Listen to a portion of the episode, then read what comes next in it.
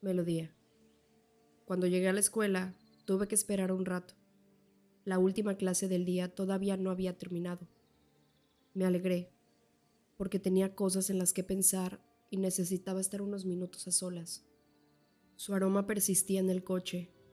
Dejé las ventanillas cerradas con el fin de que la fragancia me embistiera y me ayudara a acostumbrarme al dolor de esa quemazón que me infligía a mí mismo de forma deliberada. Atracción.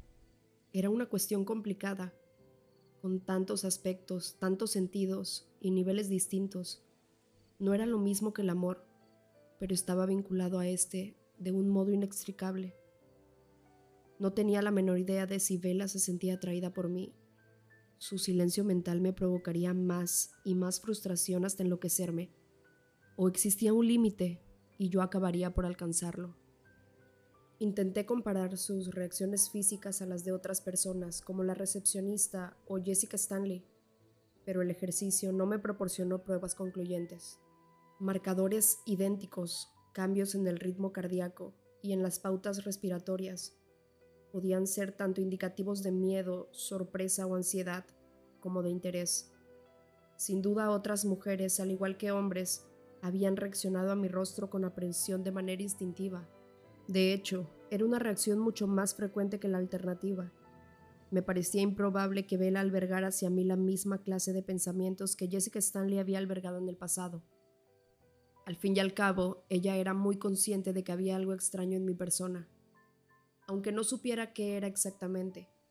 Había tocado mi piel gélida y apartado la mano, presa de un escalofrío, y sin embargo recordaba sin poder evitarlo esas fantasías que antes me repugnaban, aunque con vela en lugar de Jessica.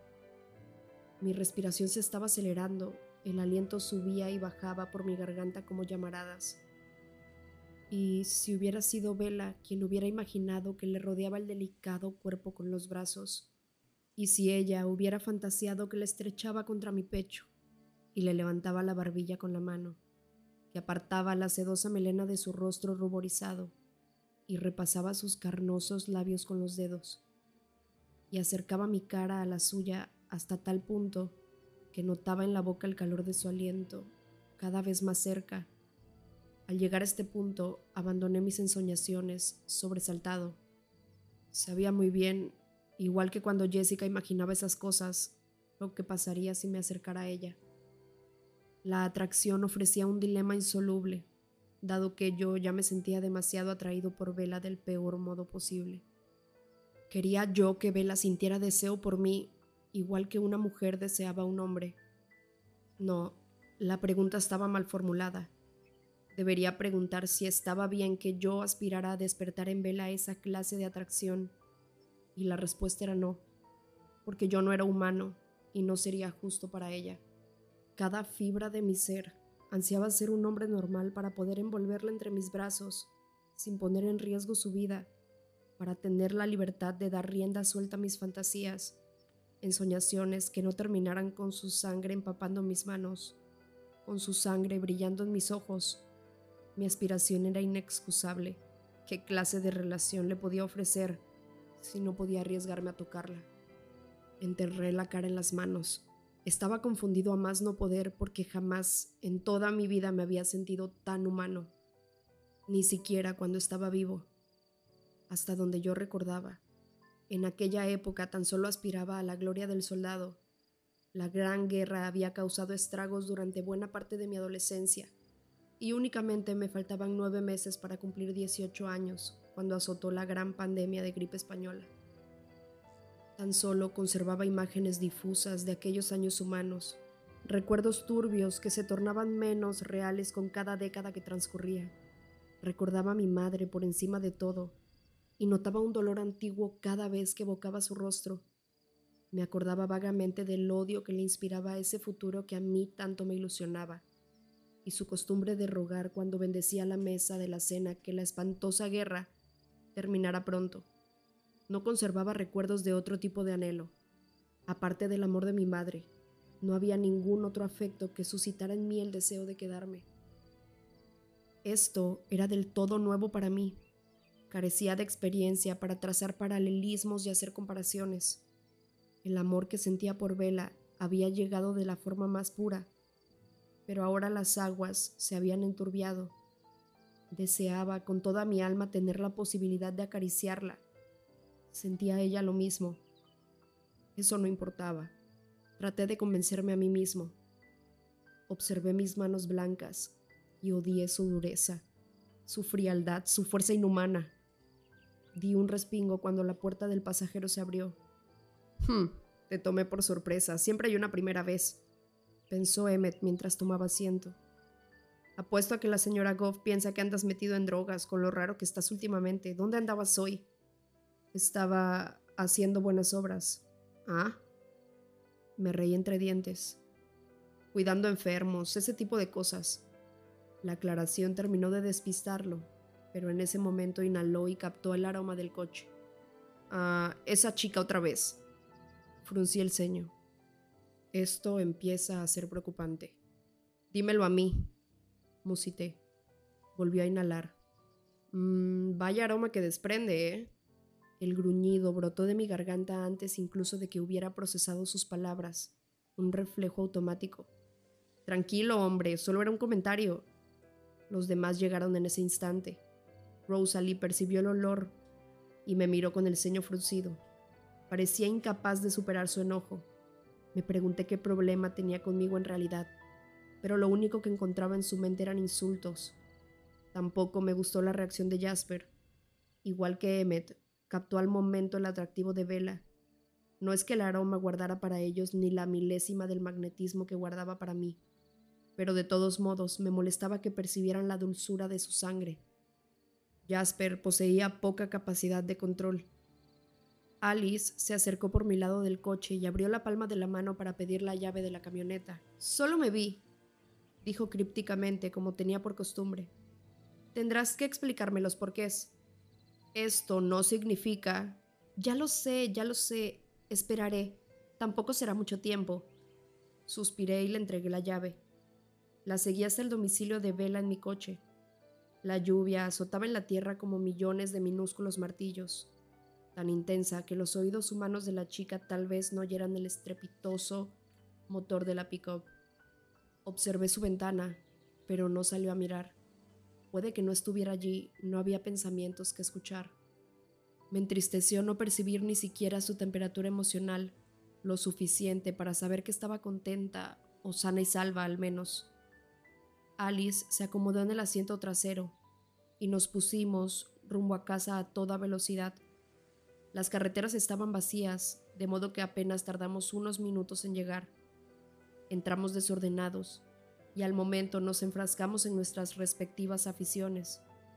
Emmet y Jasper estaban enzarzados en una compleja partida de ajedrez que implicaba ocho tableros unidos a lo largo del cristal de la pared trasera y su propio sistema de intricadas reglas. No me dejaban jugar, tan solo Alice osaba desafiarme ya. Alice se acercó a la computadora, ubicada a la vuelta de la esquina, y oí cómo los monitores cobraban vida. Estaba trabajando en un proyecto de moda para el guardarropa de Rosalie, que esta vez no se plantó tras ella para darle indicaciones relativas al corte y al color, mientras la mano de Alice se desplazaba por las pantallas táctiles. En vez de eso, Rosalie se desparramó en el sofá, malhumorada, y procedió a cambiar de canal 20 veces por segundo en la pantalla plana, sin detenerse ni un instante. La oía tratando de decidir si salir o no al garage a tunear el BMW una vez más. Percibí el canturreo de Esme procedente de la primera planta, donde se encontraba dibujando una serie de planos. Siempre estaba diseñando algo. Tal vez fuera un proyecto para nuestra nueva casa, o para la que ocuparíamos después de esta. Pasado un momento, Alice asomó la cabeza y empezó a soplarle a Jasper los siguientes movimientos de Emmet, que estaba sentado de espaldas a ella. Con ademán impasible, Jasper mató el alfil favorito de su oponente, y por primera vez en tanto tiempo me sentí avergonzado. Yo me senté al espectacular piano de plano que se erguía justo al lado de la entrada. Deslizando la mano con suavidad por las teclas, Toqué las escalas para probar los tonos. La afinación era perfecta. Arriba, el lápiz de Esme se detuvo sobre el papel. La dio la cabeza para escuchar. Toqué la primera línea melódica que me había venido a la mente en el coche, complacido al descubrir que sonaba todavía mejor de lo que había imaginado. Edward está tocando otra vez, pensó Esme con júbilo, conforme una sonrisa se extendía por su semblante. Abandonó la mesa de dibujo y se deslizó en silencio hacia la parte alta de la escalera. Añadí la serie armónica, dejando que la melodía central se entrelazara con esta. Esme suspiró satisfecha. Se sentó en el peldaño superior y recostó la cabeza contra el barandal. Un tema nuevo. Hacía tanto tiempo, qué música tan maravillosa. Dejé que la melodía tomara un nuevo rumbo y añadí la mano de acompañamiento. Edward está componiendo de nuevo, pensó Rosalie, y al momento apretó los dientes con un resentimiento feroz. En ese instante perdió la concentración y pude atisbar la indignación subyacente. Entendí la razón de que estuviera tan molesta conmigo y por qué la idea de asesinar a Isabella Swan no le provocaba el menor remordimiento. Para Rosalie, todo giraba en torno a la vanidad. La música cesó de golpe y se me escapó la risa, una carcajada efímera que cesó tan pronto como me llevé la mano a la boca. Rosalie se volvió para fulminarme con la mirada, y sus ojos lanzaron chispas cargadas de furia bochornada. Emmet y Jasper se giraron a mirar también, y pude percibir el desconcierto de Esme. Al instante estaba en la planta baja para interponer su presencia entre Rosalie y yo. No pares, Edward. Me animó tras un instante de tensión.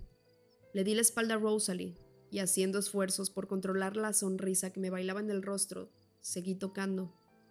Ella se puso de pie y abandonó ofendida la estancia, más enfadada que avergonzada, pero sin duda un tanto avergonzada. Si dices una palabra te liquido como un perro. Reprimí otra carcajada. ¿Qué pasa, Rose? le gritó Emmet. Rosalie no se volvió, rígida como una vara, prosiguió hacia el garage y se escurrió bajo su coche como si pudiera enterrarse ahí. ¿Qué fue eso? preguntó Emmet. No tengo ni la menor idea. Mentí. Emmet protestó entre dientes, frustrado. Sigue tocando. Me apremió Esme. Mis dedos se habían detenido de nuevo. Obedecí y ella acudió a situarse detrás de mí para posarme las manos en los hombros. El tema sonaba cautivador, aunque todavía incompleto. Probé un interludio, pero no me acabó de gustar. Es encantador, ¿tiene nombre? Preguntó Esme. Todavía no. ¿Hay una historia detrás? Me preguntó con una sonrisa en la voz. Esto le proporcionaba una alegría inmensa y me sentí culpable por haber abandonado la música durante tanto tiempo. Había sido un egoísta. Es una canción de cuna, creo. En ese preciso instante, di con el interludio adecuado, que me llevó con fluidez al siguiente movimiento igual que si la pieza cobrara vida propia. Una canción de cuna, repitió para sí. Sí, había una historia detrás de la melodía, y tan pronto como entendí aquello, las piezas se encajaron sin esfuerzo. Era la historia de una chica durmiendo en una cama angosta, el cabello oscuro, denso y salvaje, retorcido como algas marinas sobre la almohada. Alice dejó a Jasper a su suerte y acudió para sentarse a mi lado en la banca. Con su voz trémula de campana, improvisó un acompañamiento sin letra dos octavas por encima de la melodía. Me gusta, murmuré. Pero, ¿qué te parece eso? Añadí su línea a la armonía. Mis manos aleteaban sobre las teclas para encajar las piezas. La modifiqué mínimamente y le di un nuevo rumbo. Ella captó la intención y me acompañó. Sí, perfecto, dije. Esme me estrechó el hombro con cariño. Sin embargo, yo empezaba a atisbar la conclusión de mi pieza. Según la voz de Alice, se elevaba por encima de la melodía para conducirla hasta otro lugar. Adivinaba dónde se dirigía la canción, porque la chica durmiente era perfecta tal y como era, y cualquier cambio acarrearía malestar, tristeza. La pieza derivó hacia esa revelación cada vez más lenta y grave. La voz de Alice descendió con ella y se tornó solemne un tono que habría sido adecuado bajo las resonantes bóvedas de una catedral a la luz de las velas. Toqué una última nota y apoyé la cabeza en las teclas. Esme me acarició el cabello. Todo va a salir bien, Edward. Las cosas suceden por algo. Mereces ser feliz, hijo mío. El destino te lo debe. Gracias, susurré. Ojalá pudiera creerle. Ojalá fuera mi felicidad la que importara. A veces, el amor no aparece en el envase más práctico. Proferí una carcajada amarga. Tú, de todas las personas en este planeta, eres quizá el más preparado para afrontar este dilema tan complicado. Eres el mejor y el más inteligente de todos nosotros. Suspiré. Toda madre pensaba eso de su hijo. Esme aún estaba exultante ante la idea de que alguien se hubiera abierto paso a mi corazón después de tanto tiempo. Por más que todo apuntara a una tragedia, había llegado a pensar que siempre estaría solo. No me cabe duda de que te corresponderá, pensó de pronto. El rumbo de sus reflexiones me tomó por sorpresa. Es una chica lista, sonrió. Aunque no concibo que exista ninguna tan obtusa como para no darse cuenta del gran partido que eres. Para allá, mamá, me estás haciendo sonrojar. Me burlé. Sus palabras, por improbables que fueran, me animaron. Alice se rió y empezó a tocar la melodía de Heart and Soul. Yo sonreí y me uní a ella con el acompañamiento. Acto seguido la obsequié con una versión de palillos chinos. Lanzó una risita y al momento suspiró. Me gustaría que me contaras qué te hizo tanta gracia con relación a Rose, dijo Alice, pero ya veo que no lo harás. No. Me propinó un golpe en la oreja. Sé amable, Alice. La regañó Esme. Edward se está portando como un caballero. Pero quiero saberlo. Me reí de su tono quejumbroso y luego volteé la cabeza hacia atrás. Para ti, Esme, dije, y empecé a tocar su canción favorita, un homenaje sin título al amor que compartían Carla y ella desde hace tantos años. Gracias, cariño. Me hizo otra caricia en el hombro. No precisaba concentrarme para tocar la pieza que me resultaba tan familiar. En vez de eso, pensé en Rosalie, que metafóricamente seguía retorciéndose de vergüenza en el garage y sonreí para mis adentros. Recién descubierta la potencia de los celos en mi propia carne, sentí una pizca de compasión por ella. Los celos son un sentimiento mezquino. Como era de esperar, los suyos eran mil veces más ruines que los míos. El clásico caso del perro del hortelano. Me pregunté si la vida y la personalidad de Rosalie habrían sido distintas de no haber sido siempre la más hermosa. Habría sido una persona más feliz, menos egocéntrica, más bondadosa, si su físico no hubiera sido su mejor atributo. En fin, tampoco tenía mucho sentido darle vueltas, porque el mal ya estaba hecho, y ella realmente había sido siempre la más hermosa en cualquier ocasión. Aun siendo humana, su belleza llamaba la atención allá donde iba, y a ella no le molestaba, precisamente, sino todo lo contrario, ansiaba admiración por encima de cualquier otra cosa. Eso no había cambiado con la pérdida de la mortalidad. No era de extrañar, pues, conociendo esa necesidad suya, que se hubiera sentido ofendida cuando yo no había caído postrado ante su belleza apenas nos conocimos, como le sucedía casi a todos los hombres, y no porque se hubiera fijado en mí en ningún aspecto, ni de lejos, pero le sacaba de quicio que yo no la deseara, aunque ella no albergara ningún interés hacia mí. El caso de Jasper y Carlyle era distinto, ellos ya estaban enamorados de otras personas. Yo, en cambio, carecía de compromiso y, sin embargo, me mostraba obstinadamente impasible a sus encantos. Pensaba que Rosalie había dejado atrás ese antiguo resentimiento, que lo habría superado hacia el tiempo. Y así había sido, hasta el día en que por fin conocí a una persona cuya belleza me impactó, de un modo que la suya no había logrado. ¿Cómo no? Debería haber intuido hasta qué punto le molestaría y lo habría hecho de no haber estado tan angustiado. Rosalie debía de haber estado convencida de que, si yo no consideraba su belleza digna de adoración, ninguna belleza en el mundo me conmovería.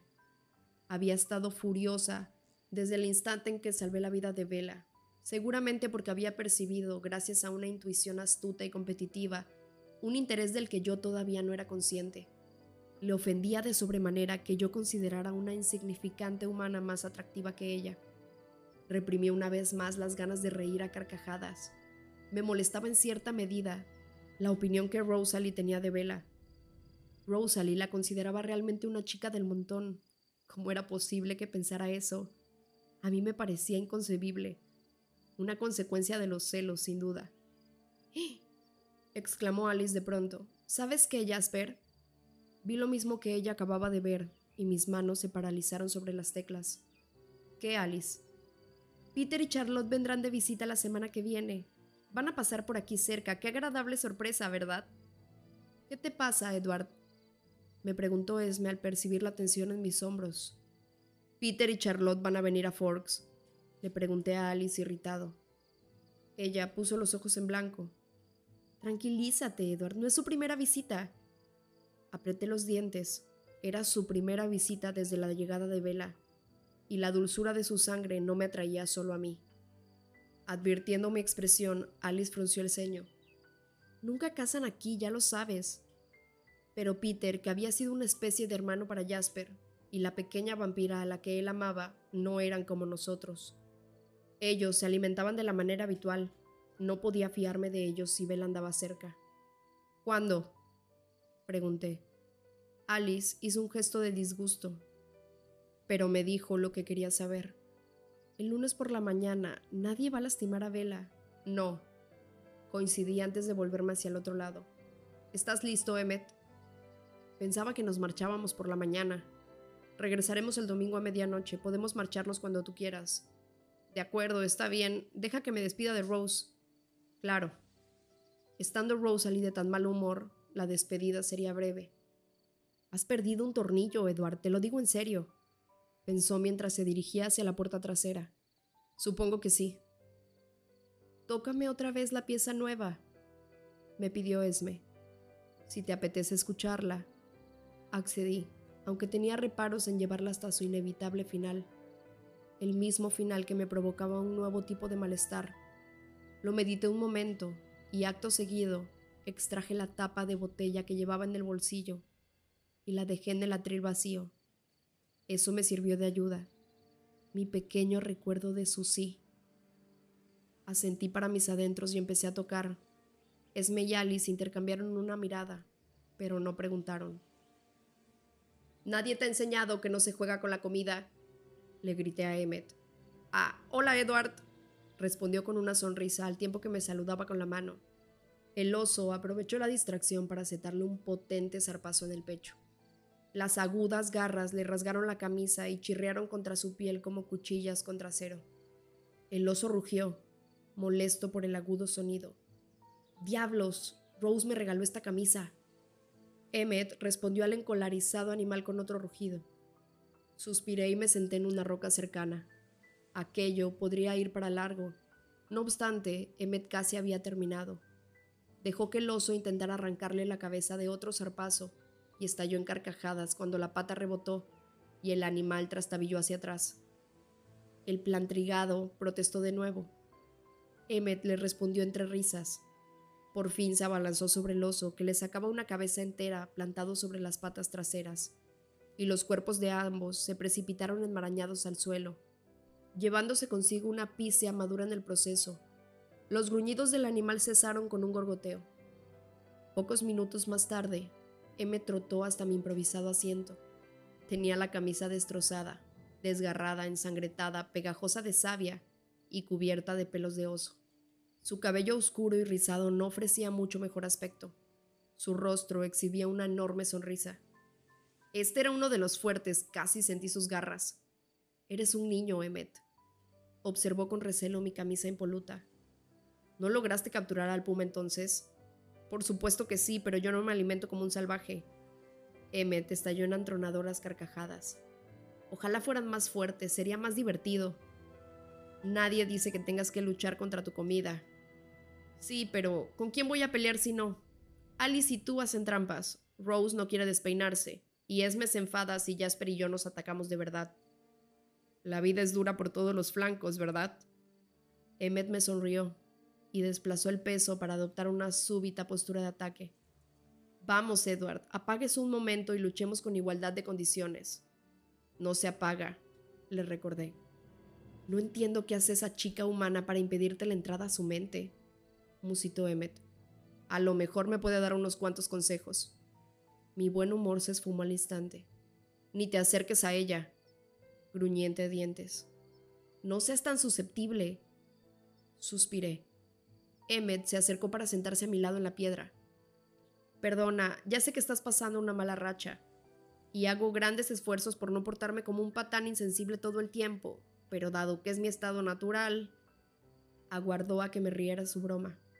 Luego hizo una mueca. Estás tan serio todo el tiempo. ¿Qué bicho te picó ahora? Estoy pensando en ella. Bueno, preocupándome por ella en realidad. ¿Y por qué tendrías que preocuparte hoy? Ya te ocuparás mañana. Se rió con estrépito. De nuevo hice caso omiso a su chiste, pero respondí a su pregunta. ¿Nunca te has parado a pensar hasta qué punto son frágiles? ¿Cuántas cosas terribles le pueden pasar a un mortal? La verdad es que no. Aunque entiendo lo que dices, yo no hubiera sido rival para un oso hace un momento, ¿verdad? Osos. Musité. Y añadí un nuevo miedo a la lista ya interminable. Eso sería muy propio de Bella, ¿verdad? Un oso perdido en el pueblo. Y por supuesto se dirigiría directamente hacia ella. Emmet rió entre dientes. Hablas como un chiflado, estás consciente, ¿no? Tú imagina por un momento que Rosalie fuera humana, Emmet y que pudiera toparse con un oso, o ser atropellada por un coche, o alcanzada por un rayo, o caer por las escaleras, o enfermarse, contagiarse de una enfermedad. Las palabras brotaban de mí a borbotones. Fue un alivio pronunciarlas en voz alta. Llevaban carcomiéndome todo el fin de semana. Incendios, terremotos y tornados. Uf, ¿cuándo fue la última vez que viste las noticias? ¿Te has fijado en la cantidad de cosas que les pasan? Asaltos, homicidios. Hice una mueca de rabia. De improviso estaba tan furioso ante la idea de que otro ser humano pudiera lastimarla que no podía respirar. ¡Ey, ey, ey! ¡Para el carro, hombre! Vive en Forks, ¿recuerdas? Se moja cuando llueve, punto. Se encogió de hombros. Creo que la persigue la mala suerte, Emmet. Te lo digo de verdad. Solo hay que ver las pruebas. De todos los lugares del mundo a los que podría haber ido a parar, terminó en un pueblo donde los vampiros constituyen un porcentaje significativo de la población. Sí, pero somos vegetarianos. Eso no es buena suerte más que mala. ¿Y qué me dices del olor que desprende? Definitivamente mala. Y por si fuera poco, el efecto que ese olor ejerce sobre mí. Fulminé mis manos con la mirada. De nuevo las odiaba. Salvo que tú tienes más capacidad de control que nadie, excepto Anda Carlyle. Eso es buena suerte otra vez la camioneta. Eso no fue nada más que un accidente. Deberías haber visto cómo se precipitaba hacia ella, Em. Una y otra vez. Fue como si Vela ejerciera alguna clase de atracción magnética sobre el vehículo, te lo juro. Pero tú estabas allí, eso fue buena suerte. Sí, que un vampiro se enamore de ti. Puede haber peor fortuna que esa. Emmet lo meditó un instante en silencio. Visualizó a la chica mentalmente, y la imagen lo dejó indiferente. A decir verdad, yo no lo veo el magnetismo por ninguna parte. Bueno, yo tampoco aprecio el atractivo de Rosalie, repliqué de mala manera. A decir verdad, dudo que una cara bonita compese tantas molestias. Emmet rió entre dientes. Supongo que no me dirás... No sé cuál es su problema, Emmet. Mentí con una sonrisa amplia y repentina. Percibí su intención a tiempo para prepararme. Trató de empujarme de la roca y sonó un restallido cuando una grieta recorrió la piedra entre los dos. Tramposo, masculló. Aguardé a que volviera a intentarlo, pero sus pensamientos tomaron un rumbo distinto. De nuevo estaba visualizando el rostro de Vela, aunque ahora la veía más pálida, los ojos de un rojo intenso. No, repliqué con voz estrangulada. Eso resolvería tus inquietudes relativas a la mortalidad, ¿no es cierto? Y ya no tendrías que preocuparte por si la matas. ¿No te parece la mejor opción? Para mí o para ella. Para ti, respondió con naturalidad. Su tono de voz venía a añadir, obviamente. Lancé una carcajada amarga. Respuesta incorrecta. Para mí no fue tan terrible, me recordó. Para Rosalie sí. Suspiró. Ambos sabíamos que Rosalie haría cualquier cosa renunciaría a todo con tal de recuperar su condición humana, a todo, incluido Emmet. Sí, para Rosie. concedió con voz queda. No puedo, no debería, no voy a destrozar la vida de Bella. No te sentirías así si se tratara de Rosalie. Emmet lo meditó un instante. ¿De verdad la amas? Ni siquiera puedo describir lo que siento por ella, Em. De un día para otro, esta chica se ha convertido en el centro de mi mundo. Todo lo demás no tiene sentido sin ella. Pero no la quieres transformar, no vivirá para siempre, Edward. Ya lo sé, gemí. Y como tú mismo has señalado, quebradiza, por así decirlo. Eso también lo sé, créeme. Emmet no tenía demasiado tacto, y las conversaciones delicadas como esta no eran su especialidad. Ahora hacía esfuerzos para transmitir lo que le rondaba en la cabeza sin resultar ofensivo en exceso. Puedes tocarla siquiera, es decir, si la amas, no desearás, bueno, acariciarla. Emmett y Rosalie compartían un amor intensamente físico. Le costaba imaginar que fuera posible amar renunciando a ese afecto. Suspiré. Ni siquiera puedo pensar en eso, Emmett. Uf. Entonces, ¿qué alternativas tienes? No lo sé, susurré. Estoy buscando la manera de... de apartarme de ella. Sencillamente no se me ocurre cómo forzarme a mí mismo a mantenerme alejado. Con una profunda sensación de satisfacción, comprendí que estando Peter y Charlotte de camino, yo debía quedarme en el pueblo, al menos de momento. Bella estaría más segura si yo andaba cerca, temporalmente al menos, que si me marchaba. Sería su improbable guardián mientras hiciera falta. La idea me puso nervioso. Ansiaba regresar para empezar a cumplir con mi misión en cuanto antes. Emmet advirtió el cambio en mi expresión. ¿En qué piensas? Ahora mismo, reconocí con cierta timidez. Me muero por regresar a Forks para comprobar que está bien. No sé si aguantaré hasta el domingo por la noche. Ni hablar. No vas a volver a casa antes de tiempo. Espera que Rosalie se haya aplacado un poco. Por favor, hazlo por mí. Lo intentaré, respondí con poca seguridad. Emmet dio unos toques al teléfono que yo llevaba en el bolsillo. Alice llamaría si tu ataque de pánico estuviera justificado. Está tan obsesionada con esa chica como tú. Eso no se lo podía discutir. Está bien, pero me quedaré hasta el domingo como máximo. No tiene sentido darse prisa en volver. Además, va a salir el sol. Alice dijo que no deberíamos ir a clase hasta el miércoles. Yo negué con la cabeza, sin dar mi brazo a torcer. Peter y Charlotte se comportarán. Me da igual, Emmet. Con la mala suerte que tiene Vela, seguro que sale a pasear al bosque en el peor momento posible. Y me encogí horrorizado. Pienso volver el domingo. Emmet suspiró. Loco de remate. Vela dormía plácidamente cuando entré por la ventana de su dormitorio el lunes a primera hora de la mañana. Había llevado aceite para engrasar el mecanismo, sucumbiendo por completo al diablo de mi hombro y la ventana se desplazó en silencio. Noté, por el modo en que su cabello yacía liso sobre la almohada, que había pasado una noche menos inquieta que cuando la visité por última vez. Dormía con las manos plegadas bajo la barbilla como una niña pequeña y tenía la boca ligeramente entreabierta. Oía su aliento entrar y salir despacio entre sus labios. Era un alivio increíble estar allí y volver a verla. Comprendí que nunca acababa de estar tranquilo a menos que la tuviera delante. Nada iba bien cuando estaba alejado de ella, aunque tampoco iba todo bien si estaba con ella.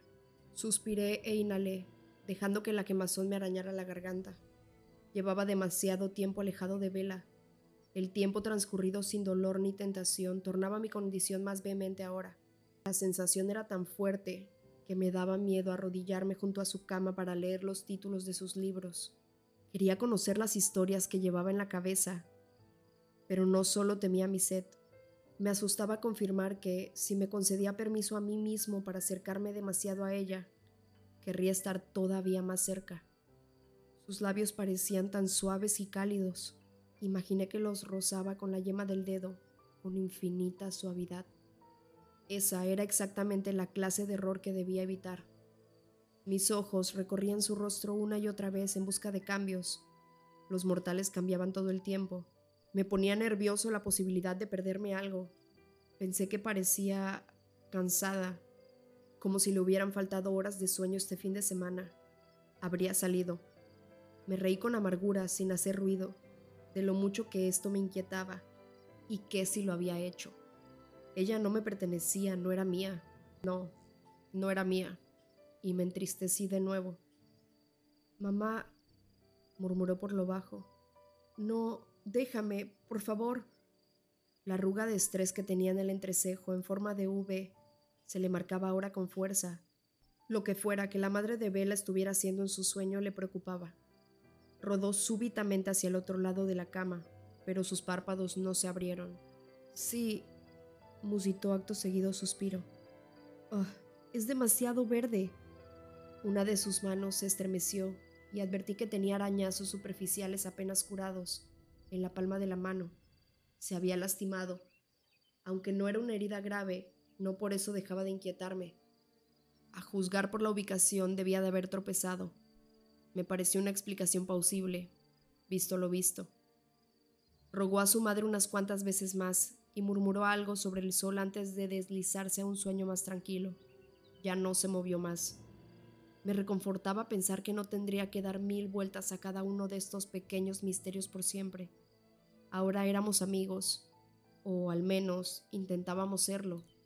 Podía preguntarle por el fin de semana, por la playa o por esa actividad nocturna que la había dejado tan cansada. Podía preguntarle qué le había pasado en las manos y reírme con suavidad cuando confirmara mi teoría sobre los arañazos. Sonreí con dulzura mientras sopesaba si se habría caído al mar y me pregunté si le habría pasado bien en la excursión si sus pensamientos habrían viajado hacia mí en algún momento, si me habría extrañado, aunque fuera en una minúscula parte de lo que yo la había extrañado a ella.